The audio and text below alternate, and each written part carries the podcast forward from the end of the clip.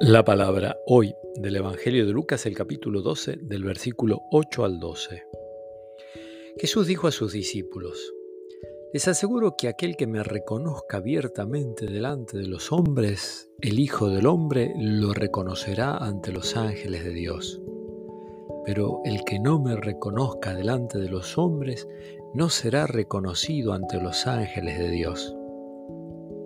El que diga una palabra contra el Hijo del Hombre le será perdonado, pero el que blasfeme contra el Espíritu Santo no se le perdonará.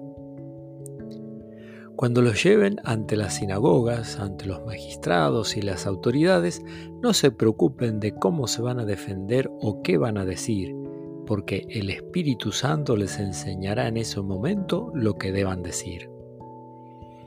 Palabra del Señor.